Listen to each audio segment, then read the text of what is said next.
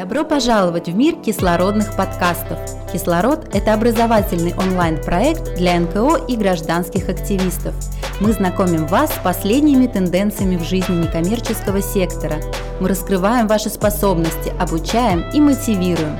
Для вас мы приглашаем лучших экспертов и знатоков своего дела, чтобы они делились своим опытом. Мы помогаем перейти вам на новый уровень. Заряди свою идею вместе с командой «Кислород». Добро пожаловать в кислородные подкасты. Друзья, сегодня у нас в гостях Ирина Лимонова, директор по развитию Санкт-Петербургской благотворительной общественной организации «Пристань». Здравствуйте, Ирина. Здравствуйте. Организации в этом году исполнилось целых 17 лет. И причем начинали вы одни из первых в России, когда еще понятие как таковое социальная адаптация было еще далеко не всем известно. Расскажите, пожалуйста, с чего все начиналось? Я знаю, что за этим, а, за созданием организации стоит тоже глубоко личная история. Да, это действительно так. А, за этим стоит личная история одного из выпускников детских домов Санкт-Петербурга. В свое время он получил а, помощь становлении личности, так скажем, в подростковом возрасте от взрослых людей, которые помогли ему Э, пережить эмоции, пережить вот эту боль, потому что его сначала оставила мама родная, да, вот родив в, детск... Э, в роддоме, да, потом она э, вышла с ним и выбросила в мусорный контейнер. Потом его усыновили люди, которые оказались благополучными, но оказались пьющими, избивали его, и вот он это двойное отвержение пережил. Он не очень хотел связывать свою жизнь детскими домами, то есть, как многие сироты, хотел перевернуть эту страницу жизни, но а, что-то его, тем не менее, тянуло обратно. И сначала вот он с этими же друзьями а, стал посещать детские дома, а потом возвращались и по пути плакали, потому что понимали, что в жизни ребят ничего принципиально не меняется. И тогда появилась вот эта идея создать программу социальной адаптации выпускников детских домов. Может быть, вы как вот профессионал, как специалист, э, объясните нашим слушателям все-таки, чем, э, чем отличается действительно социальная адаптация от вот таких вот волонтерских каких-то акций, и, может быть, в чем их недостаток? Так скажем, праздники, подарки могут быть хорошим инструментом взаимодействия да, с ребятами, помощи ребятам, там, где в тех детских домах, где вообще ничего нет, где дети не получают элементарного. Но чем а, крупнее город, тем больше вот таких волонтеров находится. И выходит так, что там, в том же Санкт-Петербурге или в Москве а, у детей в Новый год череда праздников. И у них а, происходит то, что психологи называют нарушение привязанности. Ребята видят посторонних людей, которые потоком мимо них проходят, а, что-то им приносят. Эти подарки не имеют ценности, потому что они поступили от незнакомых людей в большом количестве. А, старшие потом отбирают эти конфеты или там игрушки получше у младших. Иногда дети специально ломают эти игрушки, чтобы их у них не отняли. И, в общем-то, праздники не имеют ценности, потому что они не в семейной атмосфере и не со значимыми людьми. Ребята учатся пользоваться взрослыми, а не взаимодействовать с ними. И, в общем-то, некоторые взрослые, э, посещая детский дом, тоже удовлетворяют свои потребности э, в нужности. А разово сделать доброе гораздо проще, чем целенаправленно влиять на жизнь да, конкретного человека, в данном случае ребенка. Может быть, это не очень приятно кому-то слышать, но у некоторых э, людей, посещающих детские дома, вот реализуется потребность быть нужными, сделать доброе, и они тоже пользуются ребятами, не осознавая этого. И вот э, такой взаимообмен происходит. А наша работа заключается как раз э, в таком целенаправленном и постоянном взаимодействии одних и тех же взрослых с одними и теми же ребятами. Здесь, конечно, работа не массовая, да, она больше индивидуальная и в мини-группах.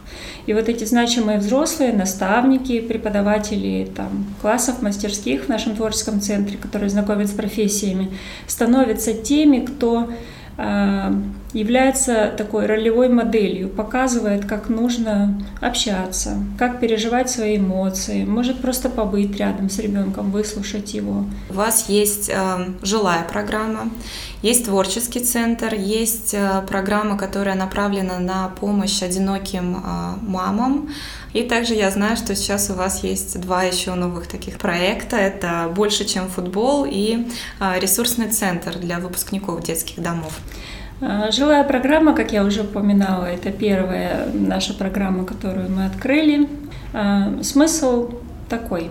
Выпускники детского дома, ну не обязательно детского дома, любого сиротского учреждения, желающие развиваться, желающие изменить свою жизнь, могут присоединиться к нам, стать участником этой жилой программы. А, для этого проводится собеседование, подписывается договор, то есть убеждаемся в том, что человек пришел к нам сознательно и готов действительно работать над собой.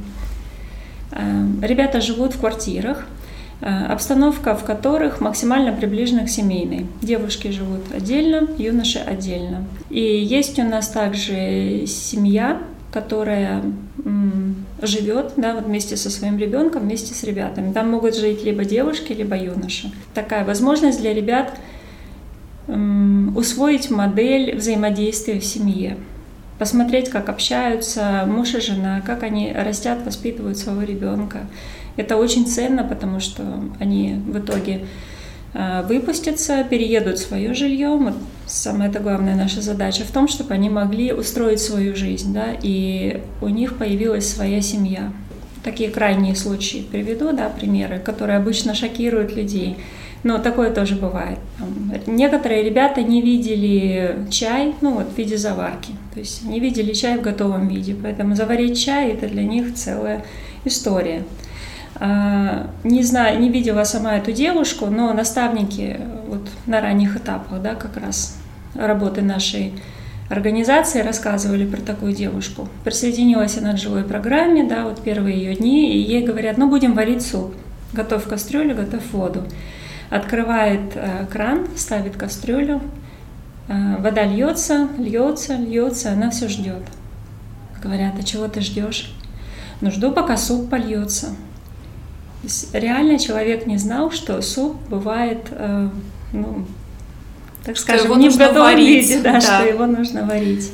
Ребятам оказывается помощь такая разноплановая, бытовая да, адаптация. То есть ребята учатся делать покупки, там, вместе с наставниками ходят в магазины, распределяют финансы, э, учатся готовить, прибираться в квартире. То есть дома они дежурят, они живут по несколько человек в квартире, учатся заботиться друг о друге. Там мы отмечаем праздники тоже.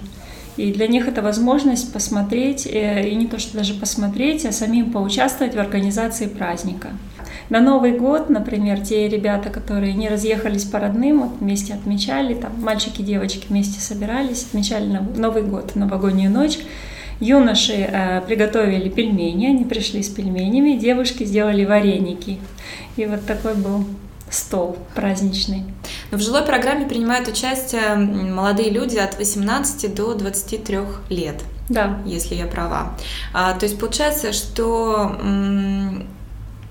они сами принимают а, решение да, подать вот эту заявку на участие в программе, поскольку они уже совершеннолетние. Да. А, то есть для них это такое тоже уже взрослое, взвешенное а, решение.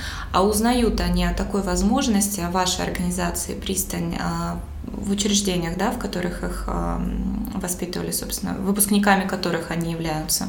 Да. Как правило. Угу. Да, именно так мы взаимодействуем с детскими домами, с приютами, то есть со всеми сиротскими учреждениями, где э, есть такие ребята. Мы рассказываем о живой программе, э, мы рассказываем о творческом центре, приглашаем взаимодействовать с нами, да, то есть мы, в общем-то, ищем партнерских взаимоотношений. Работает уже сарафанное радио, кто-то кому-то там порекомендовал, кто-то что-то кому-то сказал. Но на самом деле, а, опять же, наша задача в том, чтобы ребята выбрали себе профессию чтобы они учились и работали. То есть просто пожить, потусить – это не тот вариант. Ребята поступают не только в какие-то профильные учреждения, ну, чтобы получить действительно такую прикладную профессию, или есть действительно университеты, может быть, какие-то такие специализаций, как, я не знаю, юриспруденция, лингвистика? Конечно. А, по нашей статистике около 40% э, наших выпускников выбирают как раз э, высшее учебное заведение. У нас есть выпускница магистра психологии, выпускница Санкт-Петербургского государственного университета. Молодой человек, окончивший театральную академию, режиссер, он э, очень стремится к своей цели, снимает кино и снял первый фильм, выиграл грант на него. Ну, то есть такие вот ребята действительно настойчивые, целеустремленные. А, но тут еще не только настойчивость и не только, так скажем, какие-то личные амбиции играют роль, подготовленность да, базовая. Потому что э, бывает ребята, так скажем, приходят с каким-то с какими-то сложностями, с каким-то таким багажом, который не позволяет им сразу поступить в университет, может быть, как бы они и хотели. Вот у кого-то планочка вот выше, университет и амбиции, и подготовка ну, такая вот. Поэтому у нас ребята абсолютно разные, мы работаем со всеми. Самое главное, чтобы было желание и внутреннее стремление развиваться. В жилой программе 20 мест. Да. Они сейчас все заняты. А, обычно у нас э, остается там 4-5 мест в течение года. К нам можно присоединиться в любое время года, кстати, и, в общем-то, там всегда несколько мест в резерве есть. В творческом центре занимаются уже детки и помладше, да, mm-hmm. и постарше. То есть для тех, кто постарше, это все-таки возможность приобрести какие-то уже может быть, начальные навыки какой-то профессии, а может быть даже и профессию уже какую-то прикладную. Для тех, кто помладше, это творческие такие занятия. Правильно? На самом деле для всех знакомство с профессией. А, просто у нас больше 10 классов и мастерских. И, кстати, у нас такое правило в живой программе. Участники, которые живут у нас первый год, обязательно посещают, выбирают себе там класс или мастерскую, обязательно посещают творческий центр раз в неделю. И они часто выбирают каллиграфию, там, э, керамику или что-то такое. У нас очень увлеченный преподаватель класса керамики, и она еще каллиграфия, развивает э, мозг, позволяет сконцентрироваться, там 30 участков мозга работают, когда вы выписываете иероглифы. Она сама этим горит, и вот ребята тоже хотят попробовать что-то такое новое, интересное. Фотография, да, фотокласс есть у нас, там английский, компьютеры, э, кулинарный класс, такое. Я знаю, у вас есть интересная история как раз про класс керамики когда не у всех ребят что-то получается с первого раза, но ваша задача объяснить им, что да, и разбить, и, может быть, формы не очень красивая кружка может получиться у всех. А, но всегда можно либо склеить, либо переделать, верно? Да, да. У нас э, преподаватель класса керамики как раз мастер по таким э, иллюстрациям да, жизненным. Вот у нее, например, балансборд находится тоже. Зачем думаете балансборд в классе керамики? А, может быть, для концентрации перед тем, как приступить к занятиям, или если кто-то нервничать начинает. Да, абсолютно верно. В качестве переменки такой, да? Да, да, да. Это не нечто обязательное, но ребята часто приходят, э, вот их 10, да, человек uh-huh. пришло, или 12, они шумят, как будто их 30. Они там все говорят одновременно, не хотят быть услышанными. И часто в каком-то вот возбужденном состоянии находятся, да, и вот не готовы сейчас работать с глиной, она говорит, так, иди, вон балансборд, давай, постой, сбрось энергию туда. Ну, ребята, вот особенно мальчики, они, конечно, это любят, и потом успокоился, все, давай занимайся. Здорово. И мы подходим к третьей программе, которая тоже давно уже да, осуществляется пристанью, это помощь и психологическая в первую очередь, и отчасти материальная, финансовая, а, мамам одиноким, которые также являются выпускниками, выпускницами а, детских каких-то учреждений. А почему вообще такая ситуация возникает? То есть почему они нуждаются, может быть, не, не то что в помощи, а в особенном каком-то отношении, а, что нужно действительно обращать внимание на таких мам и чем вы конкретно им помогаете.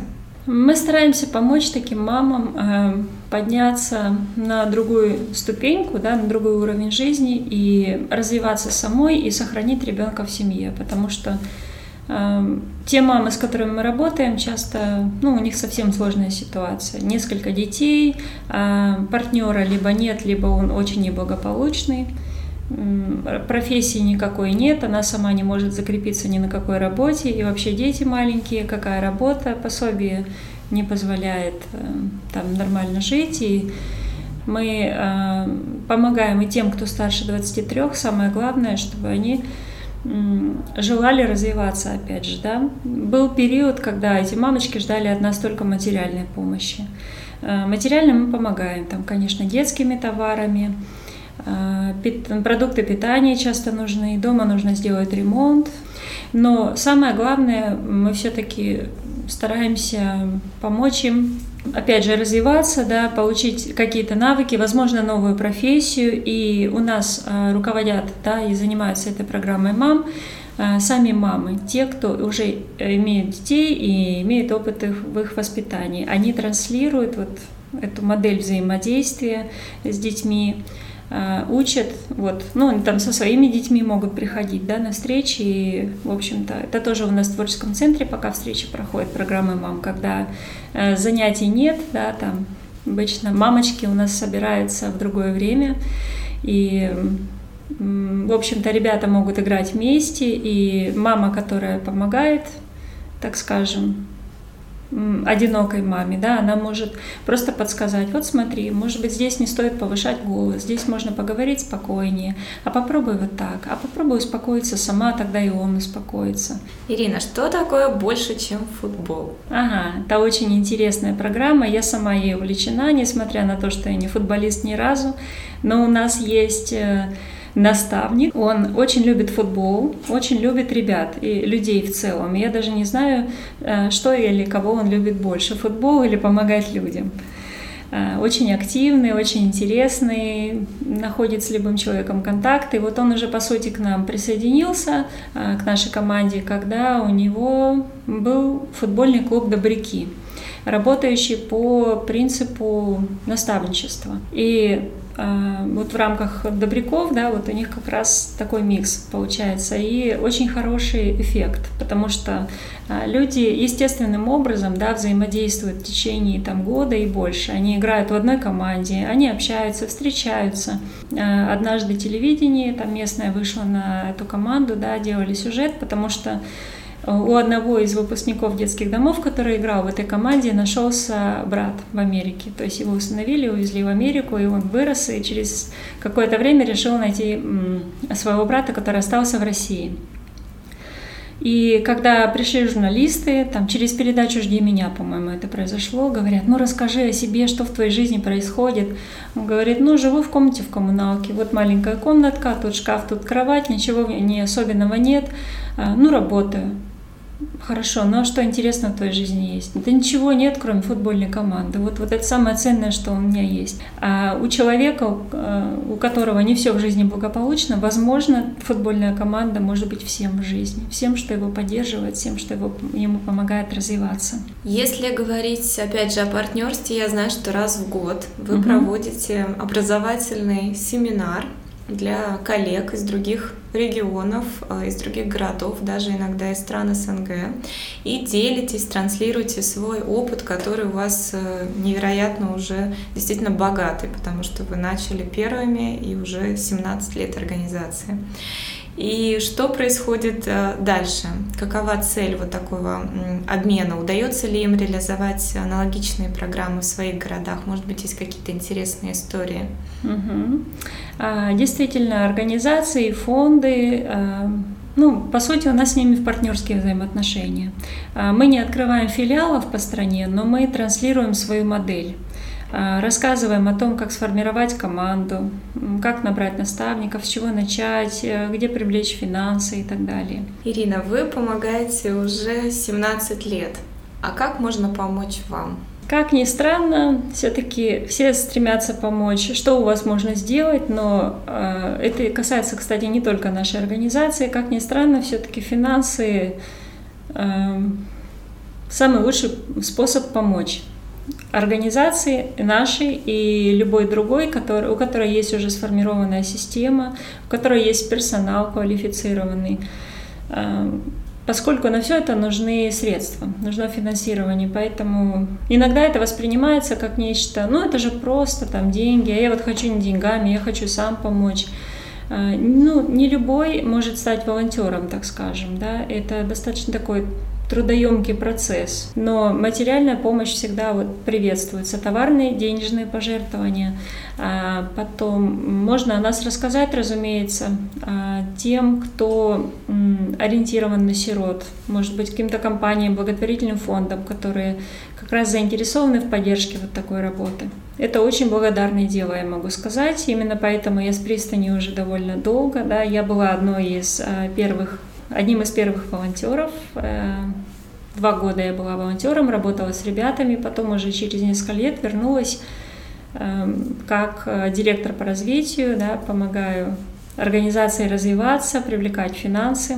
Я вижу, какие результаты за этим стоят. 90% наших выпускников адаптируются к самостоятельной жизни. Поэтому э, любая помощь, участие, Э, в такой работе действительно дело благодарное. Это не только помощь э, сиротам, да, это еще и вклад в общество, в настоящее нашего общества и ближайшее будущее.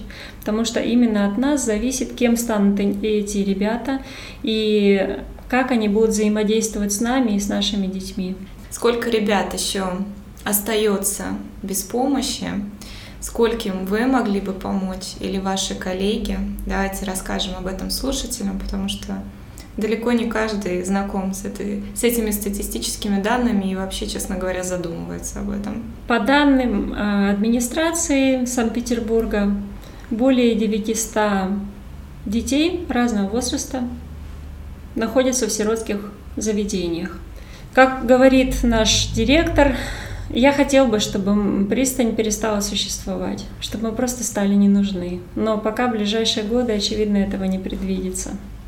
Все-таки многим ребятам еще нужна помощь, и даже если они получали какую-то формальную помощь, не факт, что у них э, все хорошо. То есть на каком-то этапе жизни, возможно, им потребуется поддержка, чтобы они э, могли развиваться дальше, чтобы они могли выстроить свою жизнь. Ирина, спасибо большое, что вы к нам сегодня пришли. Спасибо вам. Приятно было пообщаться. Может быть, вы хотите что-то пожелать в конце нашим слушателям? Да, у меня есть пожелание для слушателей этого подкаста. Если вы э, слушаете его, если вы дослушали до конца, это значит, что вам не безразличны сироты. Я хочу пожелать вам следовать за своей мечтой. Возможно, изменить жизнь э, собственную и жизнь других людей. Если мы видим ценность в себе, если мы видим ценность и красоту в других. Если вы горите желанием помочь сиротам в своем регионе, то делайте это. Можете обратиться к нам, мы подскажем, с чего начать, как выстроить работу. Мы с удовольствием делимся своим опытом. Если э, вы имеете приемных детей в своей семье, то иногда вам бывает трудно, то не отчаивайтесь, потому что, вероятно, вы приняли их в семью, надеясь на лучшее будущее для них, вы мечтали о лучшем для них. Продолжайте следовать за этой мечтой, добивайтесь своей цели, не опускайте руки. Чем больше мы э, все вместе помогаем ребятам, чем больше мы объединяем свои усилия, тем лучше они становятся, и тем лучше становится наше общество. Удачи вам! Спасибо, Ирина. Друзья, напоминаю, что сегодня у нас в гостях была Ирина Лимонова, директор по развитию благотворительной организации «Пристань».